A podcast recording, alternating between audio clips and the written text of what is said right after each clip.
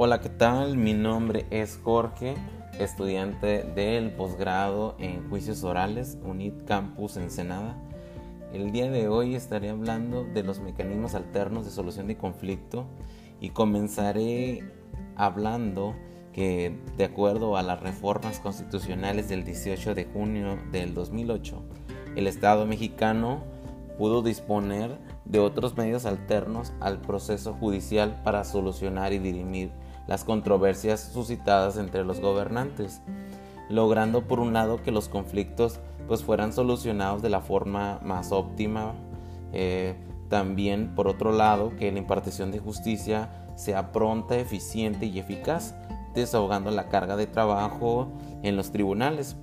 Recordar que el fundamento legal que vienen a hablar de los mecanismos está en el artículo 17 constitucional,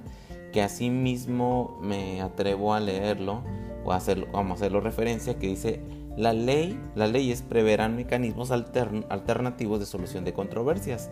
En la materia eh, penal aplicará su regularización, asegurarán la reparación del daño y establecerán los casos en los que se requerirá supervisión judicial prácticamente con los medios alternos de solución de conflictos, vienen a ser estas herramientas que ayudan a la administración de justicia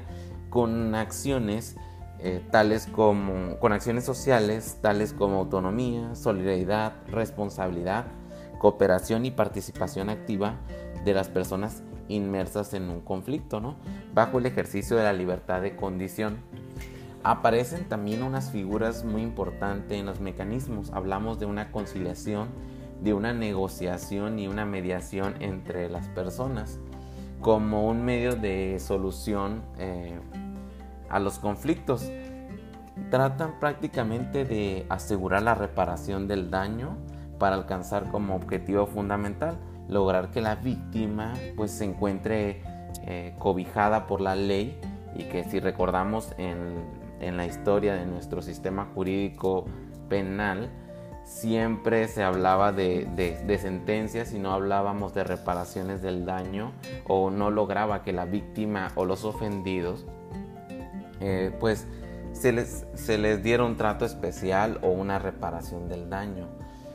Entonces, como mecanismos alternos de solución de conflictos, pues esta figura con las reformas que, que existieron, pues prácticamente le da una nueva, eh, creo que una nueva vida a nuestro proceso penal y creo que muchos de los asuntos se solucionan a través de los mecanismos alternos de solución de conflictos. Eh, recordar que nuestro Código Nacional en nuestro artículo 184 nos habla de las soluciones alternas que prácticamente para solucionar un un conflicto, Y dos formas que nos menciona el artículo 184 es el acuerdo reparatorio y la suspensión condicional del proceso. Y es prácticamente de lo que estaré hablando el día de hoy en este podcast. Que prácticamente la mayoría nos podríamos preguntar, bueno, ¿y qué son? ¿Qué son estos mecanismos de solución o estas salidas alternas en los procedimientos penales, en los procesos penales? Pues prácticamente son las herramientas que utilizamos para prácticamente darle, eh, resolver el conflicto o sobre aquella responsabilidad de la persona llamada imputada o de la probable responsabilidad y que busca, busca dar por terminado eh, su, su proceso penal. Recordar que, eh, como les mencionaba en el artículo 184, donde nos, nos, habla prácticamente el Código Nacional de dos formas, que uno son los acuerdos reparatorios, que son aquellos celebrados entre la víctima y el ofendido y el imputado,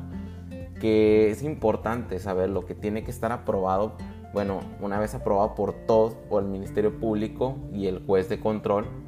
y prácticamente ya una vez pactados, o hablado los términos, pues el efecto que tiene este acuerdo reparatorio pues es una extinción de la acción penal. Los acuerdos reparatorios procederán desde la presentación de la denuncia o querella, depende de donde nos encontremos, hasta antes de decretarse el auto de apertura, de apertura del juicio oral. Recordar que este procedimiento el Ministerio Público y el juez de control pues podrán invitar a las partes a celebrar un acuerdo reparatorio. Y también en caso de incumplimiento injustificado, pues el proceso será reanudado desde el punto de la suspensión. Una vez verificado el cumplimiento del acuerdo, pues se dictará la extinción de la acción penal. Por otro lado está la suspensión condicional del proceso, que tiene por objeto proponer al inculpado que cumpla con una propuesta diversa a cambio de que no se le continúe con el proceso.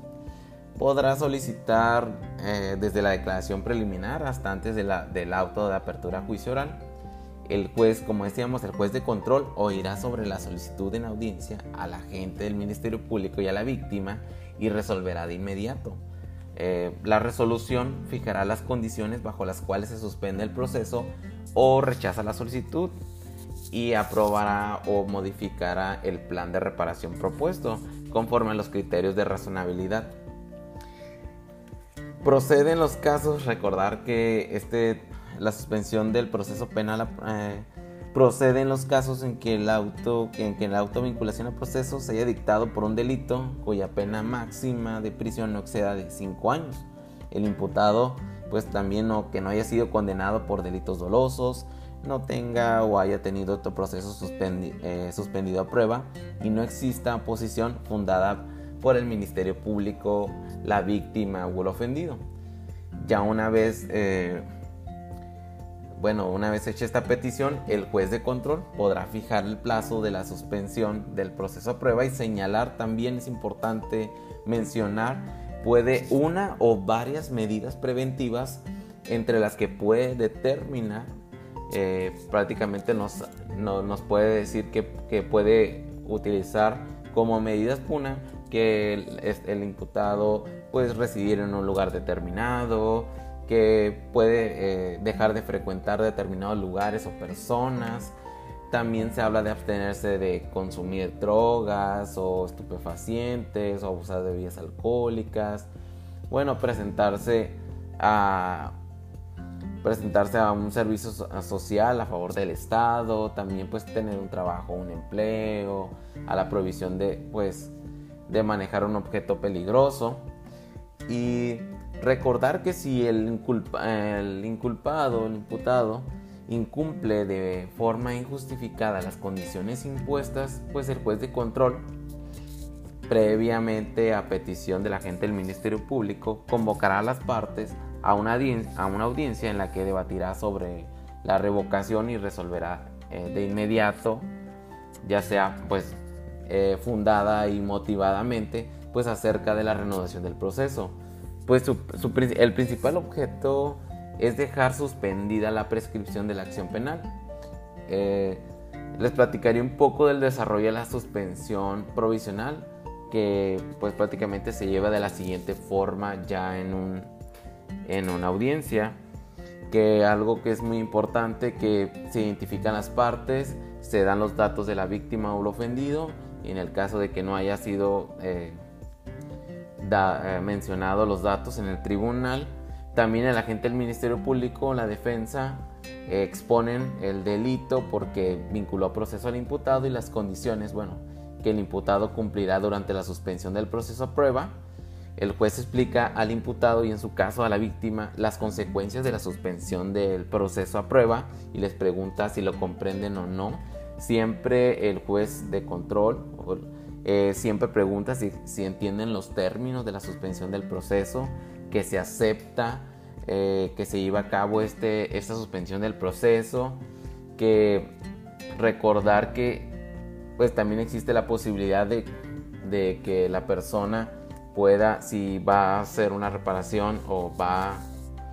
va de una determinada ah, cantidad a pagar en las condiciones en las que lo hará. Entonces es importante recordar que existen salidas alternas a un procedimiento penal y que bueno, gracias a este sistema, a no, bueno, el sistema que tenemos de justicia, pues disminuye la carga en los tribunales se cumple con el objetivo de la reparación del daño, también podemos prácticamente garantizar una justicia prácticamente que sea rápida, eh, que viene, viene prácticamente a darle un giro a nuestro sistema penal. Y creo que es de las cuestiones más este, asertivas